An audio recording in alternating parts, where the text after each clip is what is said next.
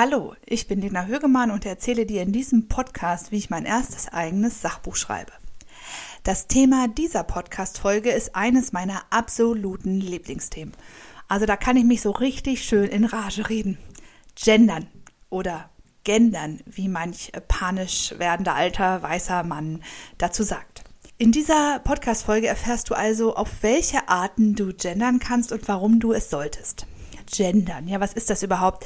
Also ich spreche ja lieber von geschlechtergerechter Sprache, denn es geht genau darum. Es geht darum, dass du in deinem Text die Menschen nennst, um die es geht. Und da es eben in der deutschen Sprache für sehr viele Begriffe eine männliche und eine weibliche Form gibt, genderst du automatisch. Also, wenn du jetzt nur die männliche Form verwendest, was ja ziemlich viele Menschen tun, ähm, wenn du zum Beispiel immer von Lehrern schreibst, dann meinst du Lehrer und du meinst keine Lehrerin. Ähm, du genderst aber eben nicht gendergerecht oder geschlechtergerecht. Ähm, ich hoffe, das ist deutlich, was ich da meine. Also, Lektion Nummer eins, wenn du nur die männliche Form verwendest, dann genderst du, aber du lässt eine ganze Gruppe oder mehrere Gruppen aus. Zum Beispiel Frauen und Menschen, die sich keinem Geschlecht zuordnen oder Transpersonen. Das sind verschiedene Gruppen, die du einfach weglässt, wenn du die männliche Form verwendest. Das sollte dir klar sein. Was heißt das jetzt für mein Buch? Also erstmal gibt es sehr viele Varianten, geschlechtergerecht zu schreiben. Ähm, was übrigens totaler Stuss ist, das ich, sehe ich auch immer noch relativ häufig, ähm, dass, da ist ein ganzer Text und bei der ersten männlichen Formulierung ist unten eine kleine Fußnote und da steht drin, Frauen sind mit gemeint. Nein, Frauen sind nicht durch Fußnoten mit gemeint, sondern durch die Begriffe, die sie bezeichnen. Kommen wir zu den Varianten, wie du geschlechtergerecht schreiben kannst. Es wird ja viel äh, diskutiert über das sogenannte Gender-Sternchen oder den Unterstrich oder den Doppelpunkt oder das große I im Wort. Das sind alles Möglichkeiten. Also ich schreibe auf meiner Website, einfach weil ich es am, äh, am ansprechendsten finde, in meinen Blogbeiträgen mit einem Doppelpunkt. Ähm, damit zeige ich, ich meine explizit beide Geschlechter und alle, die dazwischen irgendwie liegen. Das ist auch übrigens, äh, sagen Fachleute, ein Vorteil des Sternchens im Gegensatz zum Beispiel zum großen I im Wort, weil bei einem I hast du keinen dazwischen. Ja, also ein, ein Sternchen ist tatsächlich gerechter zu verwenden als ein I, weil beim Sternchen so ein Zwischenraum ist, der eben symbolisiert, dass es nicht nur männlich und weiblich gibt. Also mir geht's äh, bei dem ganzen Thema nicht darum, möglichst perfekt zu gendern. Ähm, denn so eine richtig dolle, absolut perfekte Lösung, muss man ganz ehrlich sagen, hat noch niemand gefunden. Und natürlich soll dein Text lesbar bleiben.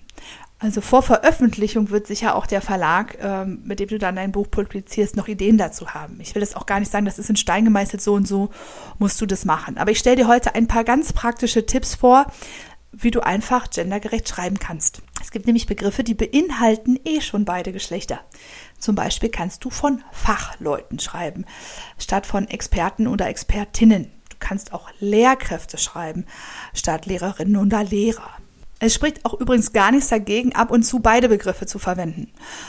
Die Lehrerinnen und Lehrer in einem Kollegium beispielsweise dann weiß, der Leser oder die Leserin, wen du meinst, hat ein ganz klares Bild vor Augen, dass es eben männliche und weibliche Lehrkräfte sind. Ähm, und dass es in diesem Kollegium Lehrerinnen und Lehrer gibt. Wenn du das nicht schreibst, dann weiß man das nicht. Ich möchte eine äh, Broschüre empfehlen und die heißt Sie ist unser bester Mann. Den Titel finde ich ja schon famos und diese Broschüre hat tatsächlich die Evangelische Kirche und die Diakonie herausgegeben und da sind sehr, sehr praktische Tipps drin, wie man sehr, sehr einfach geschlechtergerecht äh, schreiben kann. Die verlinke ich dir in den Show Notes. Ich habe ja neulich Ungezähmt von Glennon Doyle äh, gelesen, da habe ich in Podcast Folge Nummer 9 drüber gesprochen.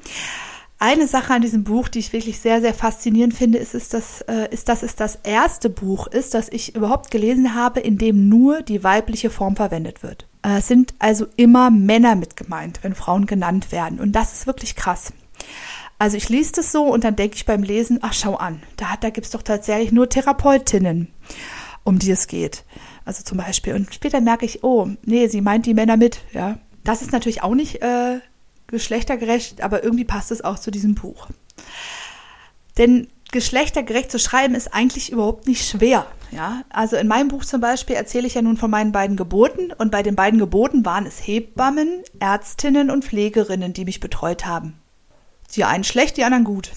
Aber es ist auch klar, dass ich dann diese Version benutze, ja. Also ich schreibe genau die Formulierung auf, die ich meine. Und das solltest du auch tun. Also schreibe dich, äh, also frage dich wirklich beim Schreiben, meine ich gerade nur Männer? Wenn ja, dann ist das prima, dann lass es so. Aber wenn du eben auch andere Geschlechter meinst, dann musst du das auch aufschreiben. Denn nichts ist bekloppter, als ein Buch zum Beispiel für Frauen über Frauen zu schreiben und nur Männer zu nennen. Davon bin ich überzeugt.